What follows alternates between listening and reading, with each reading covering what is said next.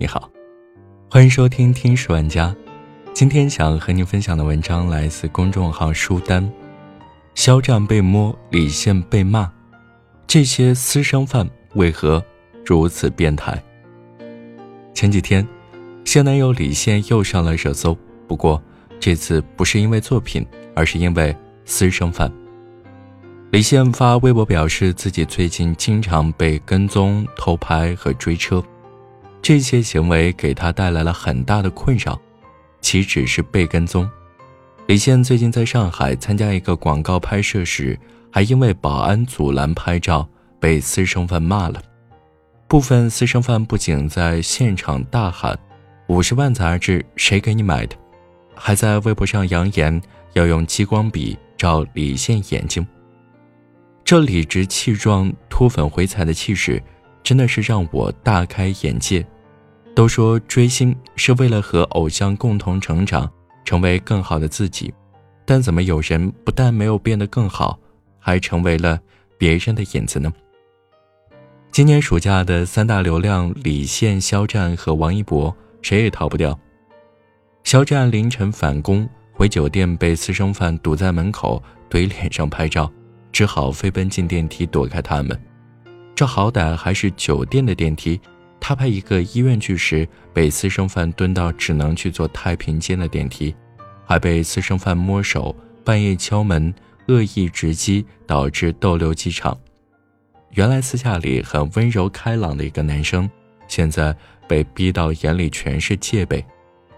至于王一博，除了之前号码泄露被私生饭打爆电话之外，他在楼下滑滑板时。又被私生饭围堵，只能立马转身逃回家。其实不止手机号、明星的身份证、微信号、家庭住址，还有各种软件 ID 早就被曝光了。可以说，他们无时无刻不生活在看得见或者看不见的摄像头下，毫无隐私和个人生活可言。你永远想象不到，掌握了明星个人信息的私生饭到底能做出哪些事情。如果说上边的例子只是凡人的话，那下面这些例子可以说是恐怖了。私生饭这些词其实是韩国音译过来的，韩国艺人被私生饭骚扰的经历配个 BGM 就能当恐怖片看了。像收到血袋、内裤被偷放到网上卖、被私生饭强吻，这些都算是轻的。有些明星被骚扰的经历。令我们隔着屏幕都能感到窒息。我说的就是韩国组合 Hot 的成员托尼。有一次，托尼在宿舍洗澡，让成员递一下肥皂，后来却发现宿舍里当时根本没有其他成员。那么问题来了，给托尼递肥皂的那只手是谁的呢？还有一次，托尼感觉自己被鬼压床了，结果睁眼看到一个长发女生正在抚摸自己的胸口。这还没完，有一次托尼提前回宿舍，突然听到了一阵手机铃声，他顺着声音在厨房的柜子里发现了一个女生，就是上次鬼压床的那个。他有宿舍的密码，已经来过好几回了，只不过这次看见有人提前回来，才藏了起来。不要觉得这种事情不可能发生，在知道地址的情况下进个门不是多难的事。鹿晗在酒店房间。不也是被针孔摄像头偷拍了吗？每次发生这种新闻，评论总有人说这是明星必须遭受的，毕竟赚那么多钱。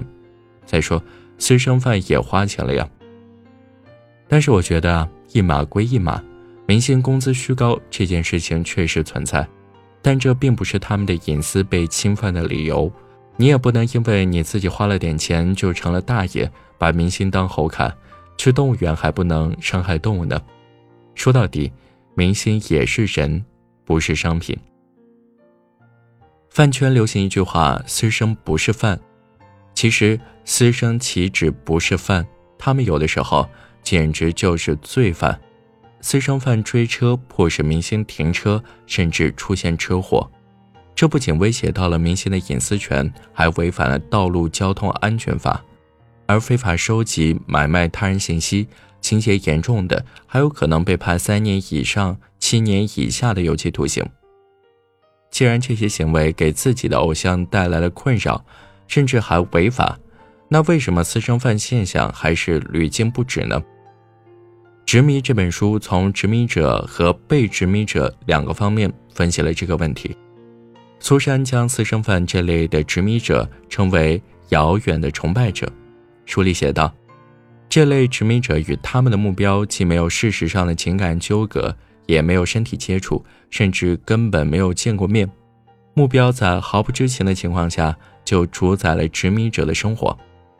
这种迷恋听起来很是凄美，但破坏力不容小觑。一旦失控，遥远的崇拜难免会升级为当面的伤害，极大的影响执迷者和目标的生活。B 站 UP 主曾经采访过一个防弹少年团的前私生饭。其中有一句话让我觉得不寒而栗：我们最喜欢去飞机上赌明星，因为在飞机上他们无处可逃。上一次让我有这种感觉的话是：我有一架长长的望远镜，会一直伸到你家里，无论你说什么、做什么，我都知道。明星和粉丝之间究竟应该保持什么样的距离？韩国艺人朴真荣对这个问题的回答是。粉丝和偶像之间就像火炉，靠得太近会烫，离得太远会冷。希望我们在平行时空之下过好各自的生活。在我看来，明星和粉丝是相互成就的关系。粉丝追星其实追的是理想中的自己，粉丝被明星的外貌、专业技能、人品和各方面吸引，愿意为他付出时间和金钱。明星也因为粉丝的支持。星途走得更加顺利和坦荡，双方共同成长，各自绽放。所以，粉丝和爱豆最好的距离就是舞台和观众席。他在舞台上发光，你在台下看着他发光。追的那颗星星挂在天上就可以了，没必要攥在手里。作为粉丝，千万别把明星太当回事儿，该听歌听歌，该看剧看剧。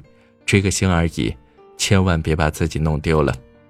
同样，作为明星，也应该有自己的独立空间。有个粉丝给偶像微博的留言，我看了很感动。你千万别把我们当回事儿。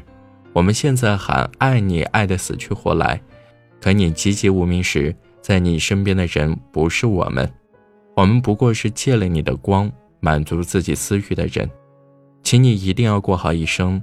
我们在你身后，但你千万别回头。好了，这就是今天的节目，感谢你的收听，我们下期再见。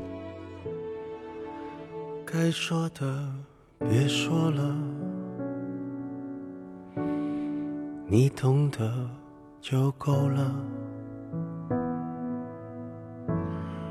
真的有某一种悲哀。连泪也不能流，只能目送。我最大的遗憾，是你的遗憾与我有关。没有句点已经很完美了，何必误会故事没说完？